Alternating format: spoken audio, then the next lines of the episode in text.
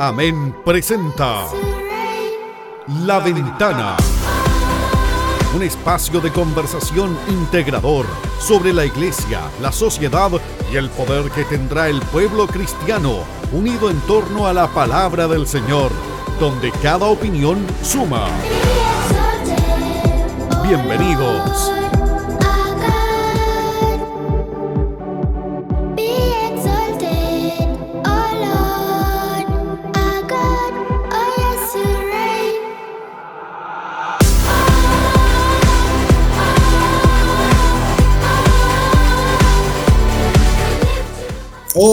¿Qué tal? ¿Cómo están? Qué gusto de saludarles y darles una vez más la bienvenida a nuestra podcast La Ventana de Amén. Como cada semana abrimos una ventana a distintos temas de conversación, siempre muy interesante. Y lo que más nos gusta es saber que usted nos escucha, que se edifica, que disfruta con estas conversaciones, tanto como lo hacemos nosotros con nuestros invitados.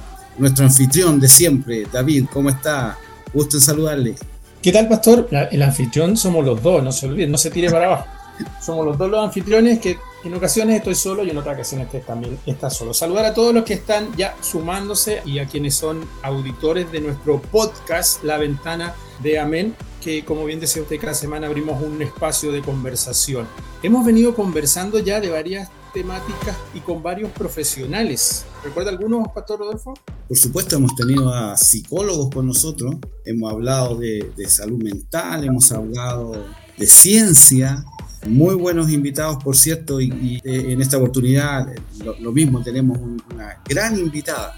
Entonces, sin, sin más, vamos a, a, conversar esta vez. Hemos hablado con distintos profesionales, como le digo, y esta vez vamos a conversar desde el punto de vista de la educación. Nos acompaña una persona de la iglesia en la que yo me congrego y que ella es educadora, así que le vamos a pedir ahí que nos salude a Eli Guzmán.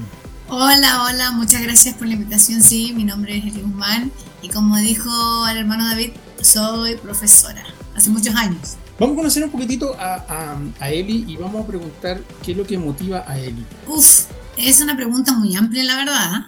¿Qué me motiva si hablamos de educación? Me motiva el testimonio. Ahora, si yo preguntara ¿Qué prefiere, desayuno, almuerzo u once? Desayuno. Mar, montaña. Montaña. Lugar favorito del mundo.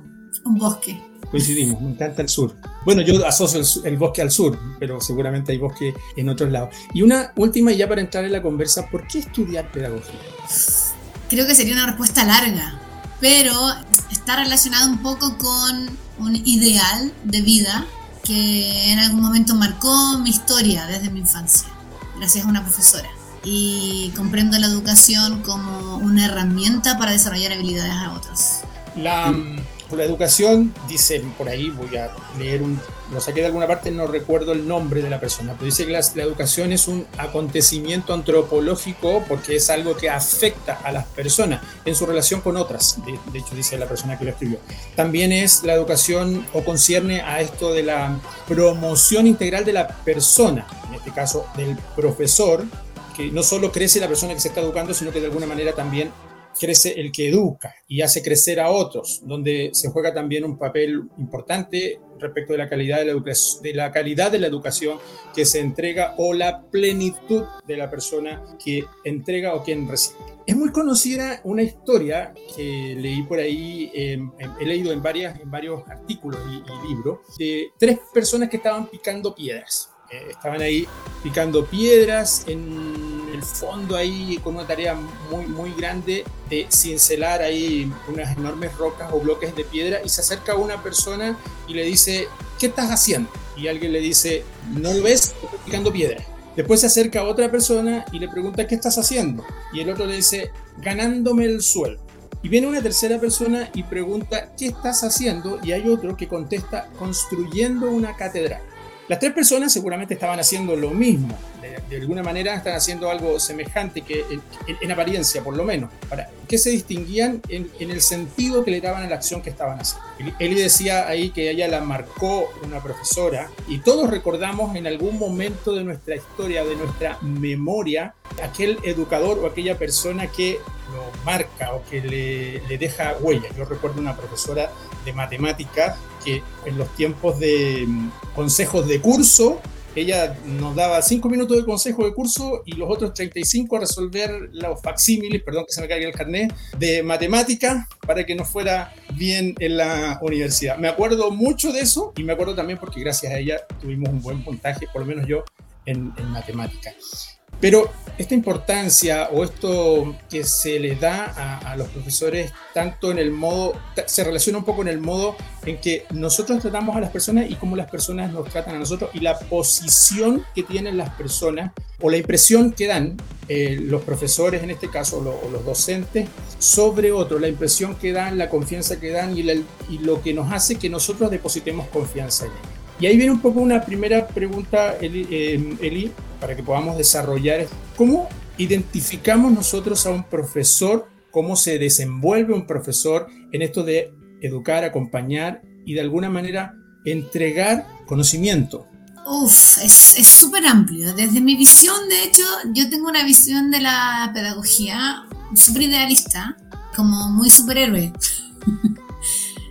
Entonces, yo creo que, mm, que como el profesor acompaña o eh, media, nosotros somos un mediador, la verdad, que construye desde, desde esa premisa, que, que, que, participa en un proceso de construcción de aprendizaje donde el individuo desarrolla sus habilidades.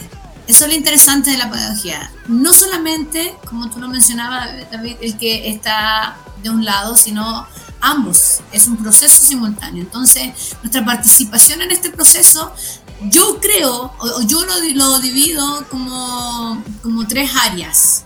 Conocimiento, per se, ¿verdad? Eh, desarrollo de habilidades y la parte emocional, la parte psicológica, la parte mental. Personalmente yo hago mucho énfasis en eso. Yo trabajo en un curso pequeño, yo trabajo con cursos chicos y, y trabajo en colegios vulnerables. He trabajado en distintos colegios, colegios muy, muy, muy, muy altos, económicos, particular subvencionado y vulnerables, que es donde más me encanta trabajar. Y, y, justamente en esto uno es más presente desde el acompañamiento, desde la posibilidad de validar constantemente, que yo no puedo, yo no puedo generar aprendizaje. En la educación se habla de generar aprendizaje, desarrollo de aprendizaje. Entonces yo no puedo generar este desarrollo de aprendizaje sin primero, sin primero plantear y, y gestar vínculo no hay posibilidad de aprendizaje sin un vínculo. En un curso tan pequeño, creo yo.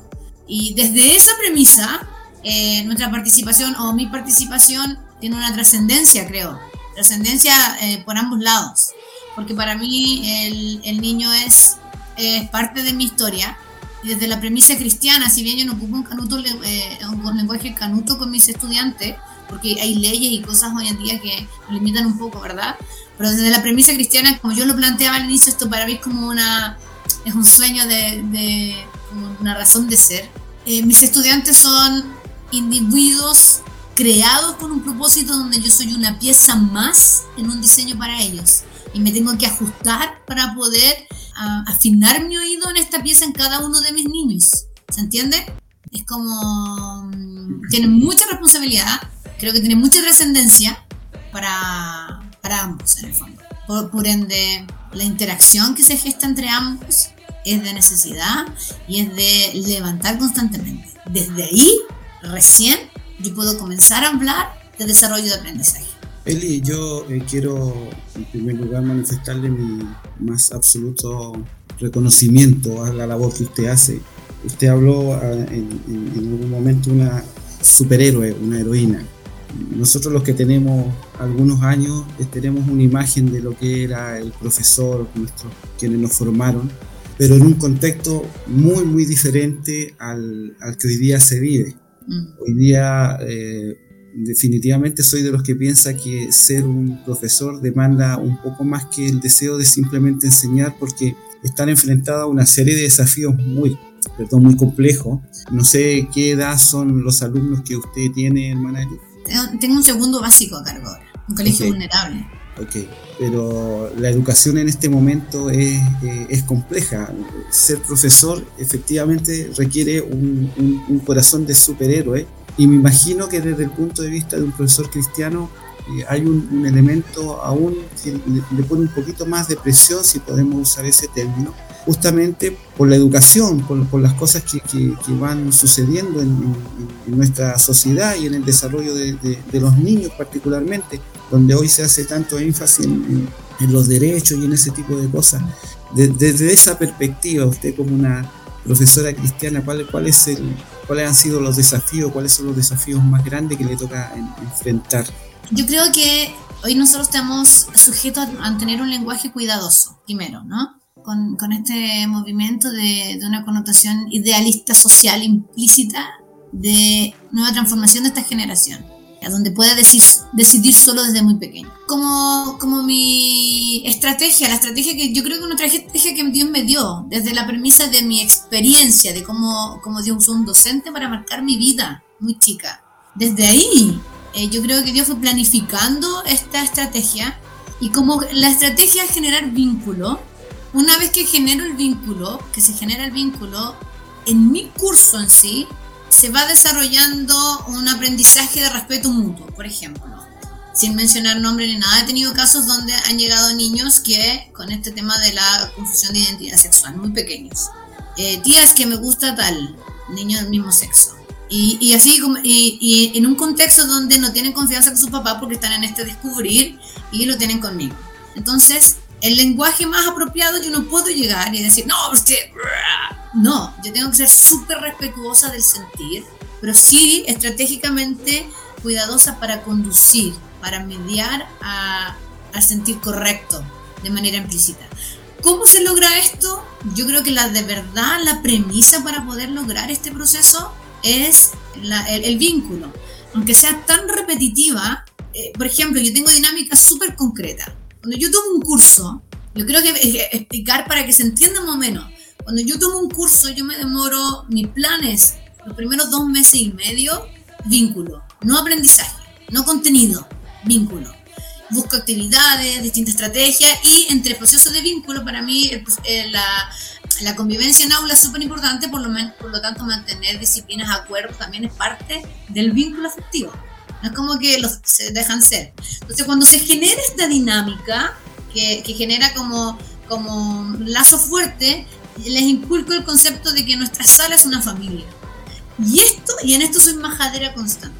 Aquí empiezan los conceptos, eh, nosotros en educación le llamamos palabra pivote. Hay conceptos que están repetitivos en la sala y en nuestro lenguaje en nuestro lenguaje físico. Uno cuando es cristiano, por ejemplo, tiene ciertas dinámicas donde sabe que siempre ocupar palabras de afirmación para una corrección, ¿verdad?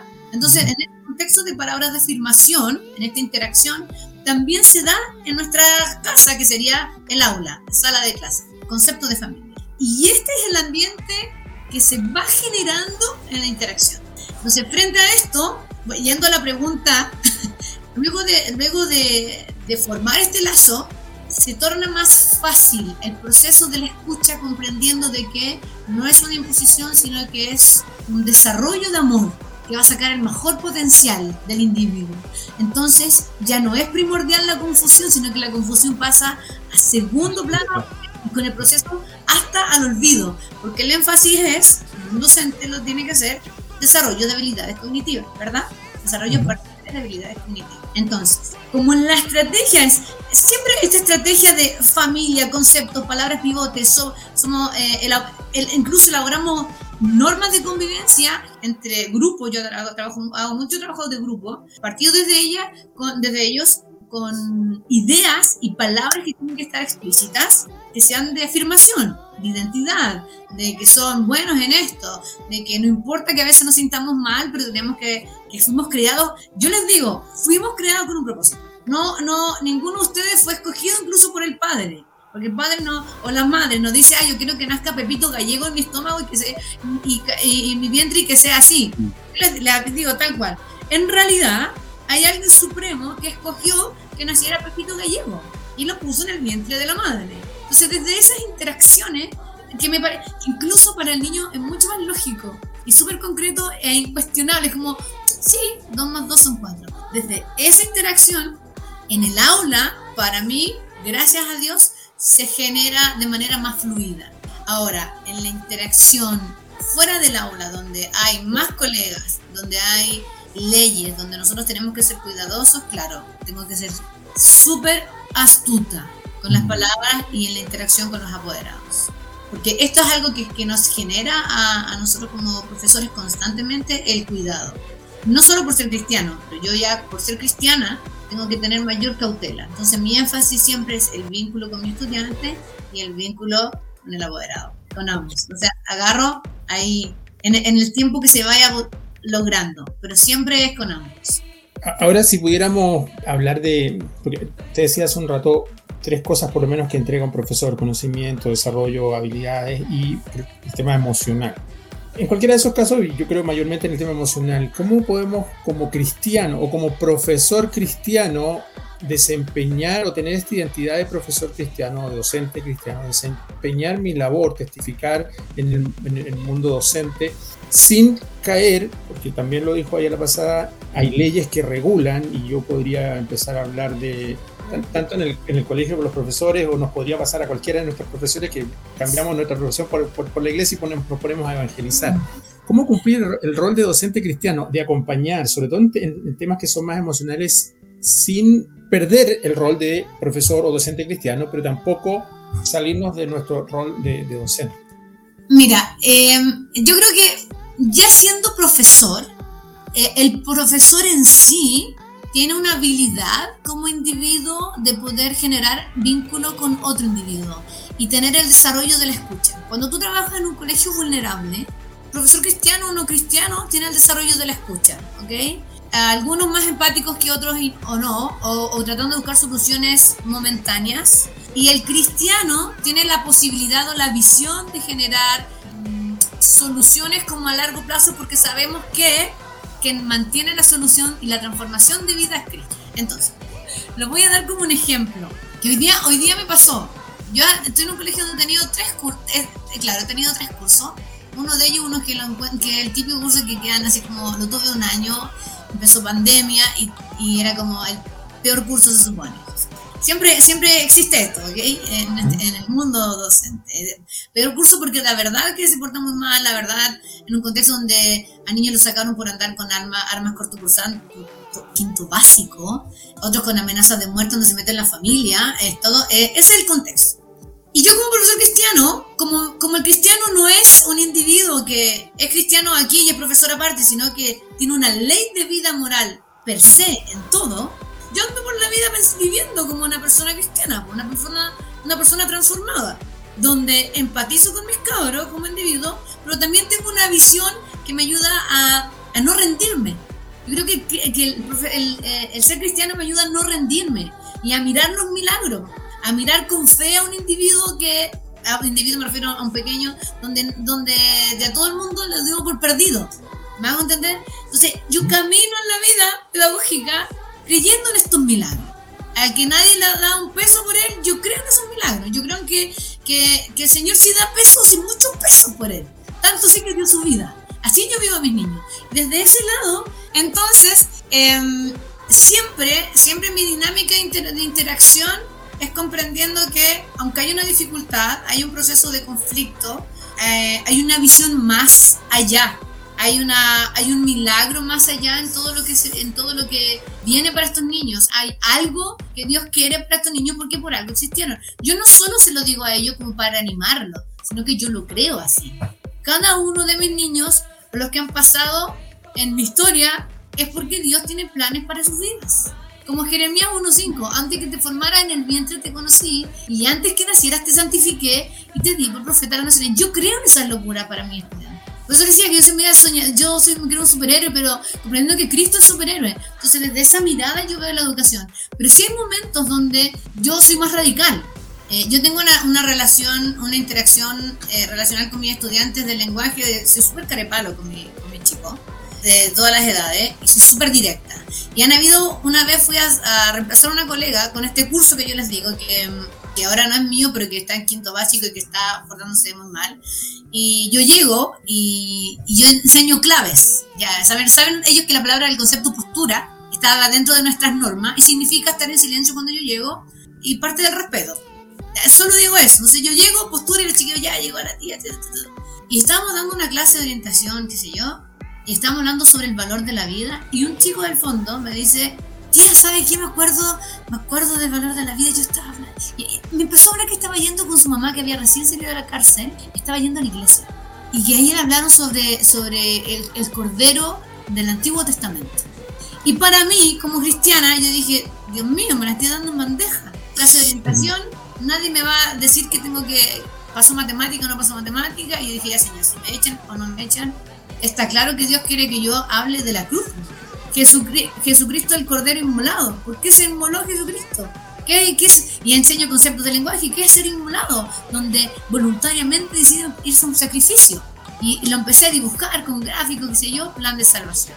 Dios me impulsó a hacerlo, plan de salvación. Chiquillo, y yo le digo, chiquillo, a mí no me interesa que pase nadie que no. O sea, no quiero que yo. Había niños emocionados. Han pasado cosas que se me escapan de las manos, hermano. Y yo le digo, chiquillo, y, les paro, aquí no quiero, no quiero emoción, tranquilo, si, estamos, si algo les acordó de una abuelita, tranquilo, pero solo les voy a preguntar, ¿han comprendido qué significa que Jesucristo se haya inmolado por nosotros porque somos súper pecadores, asquerosos, cometemos errores, no solamente por estar presos o no, sino que en la mentira, tenemos tendencia a nuestra voluntad, el orgullo, así, así hablando de claro con los niños de quinto base, por su conflictivo. Sí, tía, yo preguntando, porque yo, yo me cuelo, yo misma como que me cuestiono, pero digo, ya, Espíritu Santo, es tú que me estás hablando, sin embargo, no a ser también mi emocionalidad evangelística, que soy muy apasionada con el tema. Y los chiquillos me daban las respuestas solo de cómo la redención se les estaba revelando. Esto pasó, hermanos, de verdad, hace tres semanas, y ya, y le digo, ya, ¿quién quiere que ore por usted? Y empezaron todos a pasar. Yo informé a la inspectora general que gracias a Dios cristiana, le dije, flaca, si me echan no importa, si una pobraza entera está bien, yo sumo, porque vaya a venir, ¿verdad? Yo tenía que hacer caso.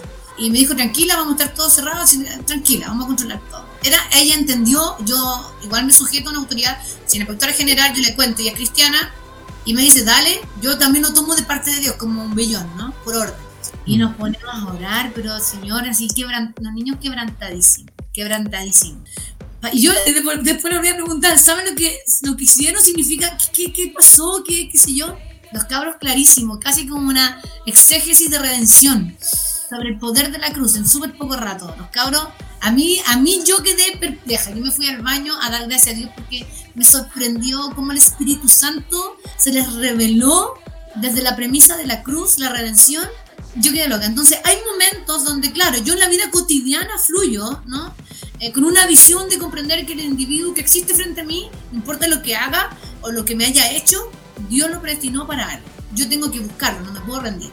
Pero también hay momentos donde tengo que ser más radical y obediente a la voz de Dios. Hoy día mismo, hoy día mismo, con estos niños pasó algo muy raro. Me fueron a buscar cinco de los niños que son más desordenados de ese curso. Tía, tía, estuvimos en clase de religión, pero a ti no nos pescó, pero usted es la única que nos puede. ¿Qué pasó? Estuvieron jugando a la Ouija, mitad de clase de religión. La profesora que es católica.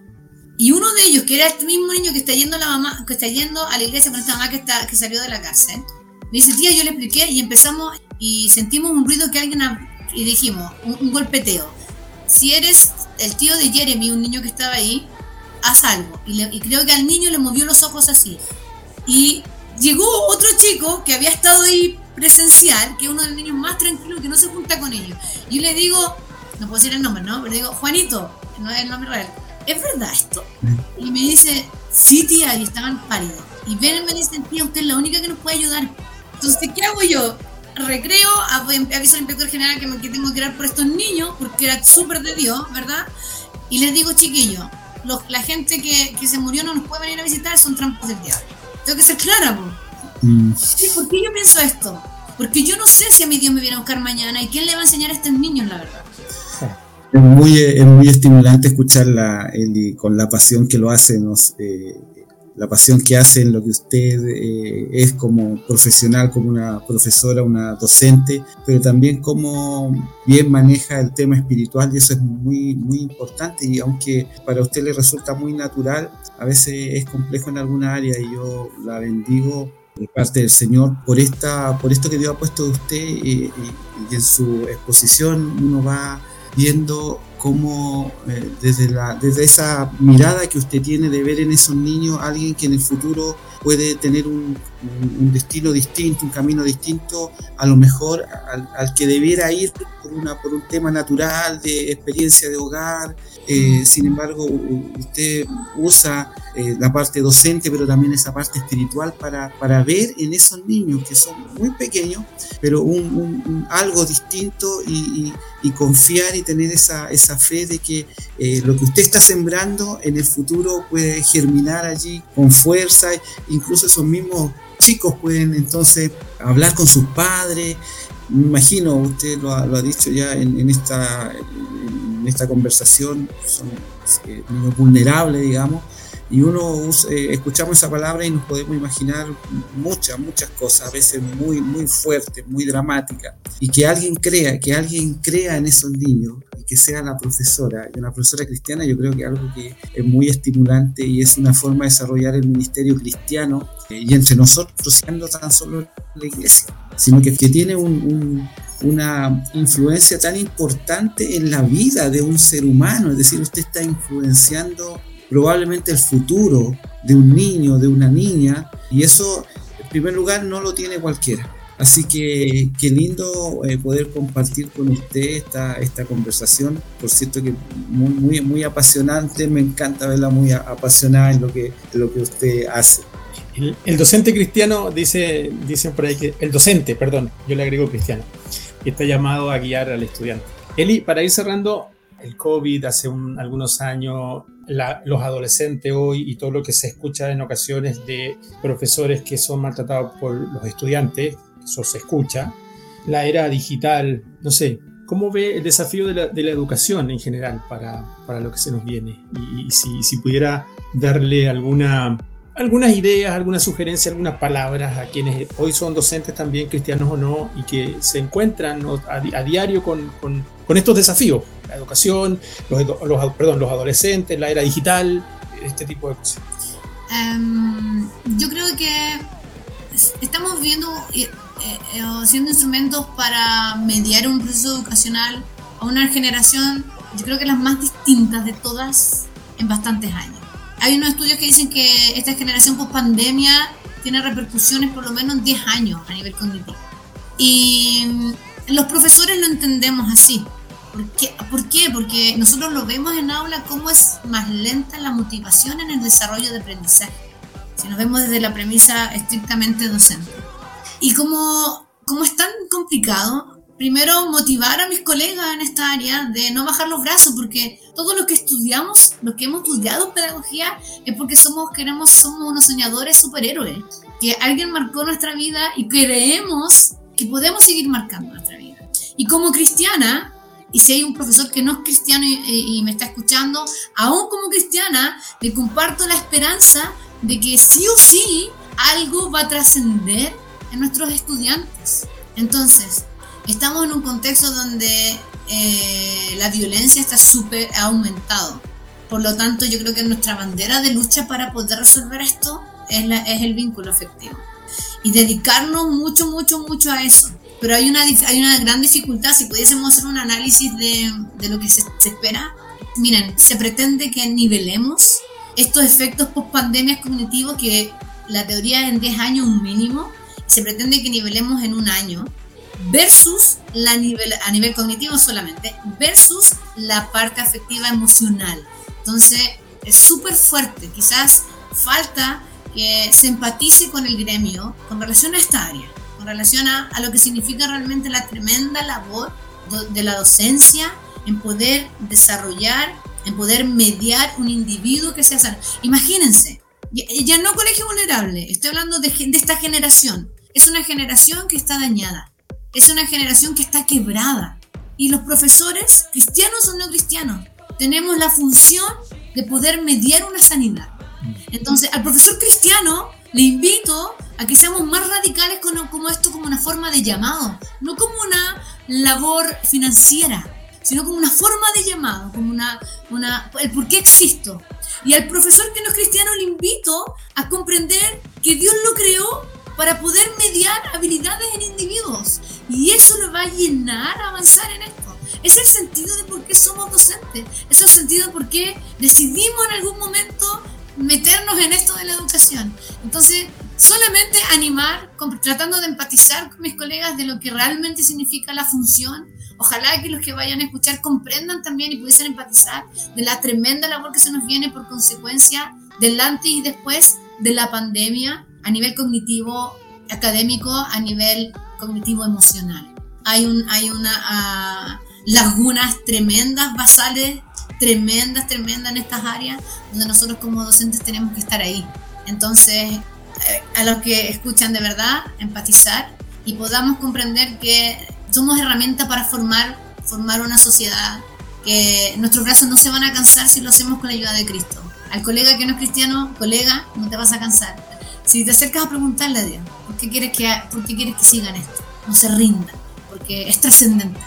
Bueno, hablar de docente cristiano supone no eh, identificar, digamos, una de las formas específicas o, la vocación, comillas, de, vida. No se trata de una persona que, de nuevo, comillas, esté bautizada, ¿cierto?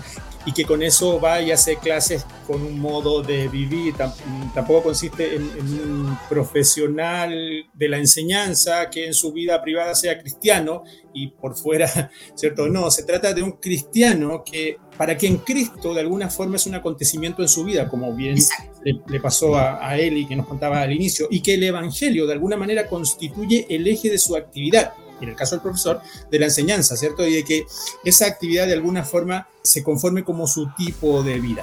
Se trata de un cristiano que ha descubierto que su vocación se ve realizada o, es gloriosa más allá en su modo de ser, sino que pasa por encarnar su fe de alguna manera en una acción de enseñanza, de docencia, donde sabe que Dios le ama y que lo conoce y que por eso mismo debe de alguna manera anunciar.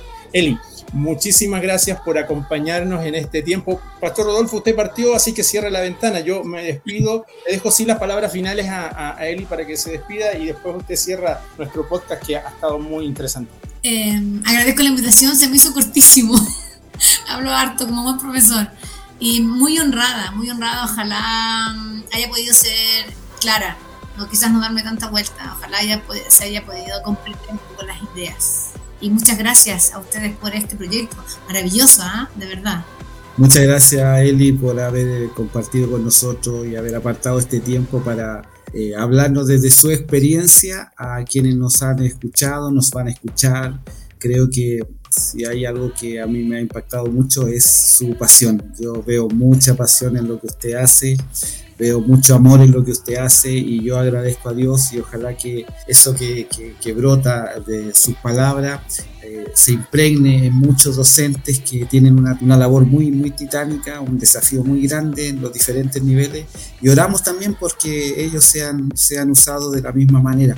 Gracias por haber estado con nosotros, gracias por escucharnos, síganos cada día lunes en lo que es la ventana de Amén y nos vemos en un próximo episodio. Chao, chao.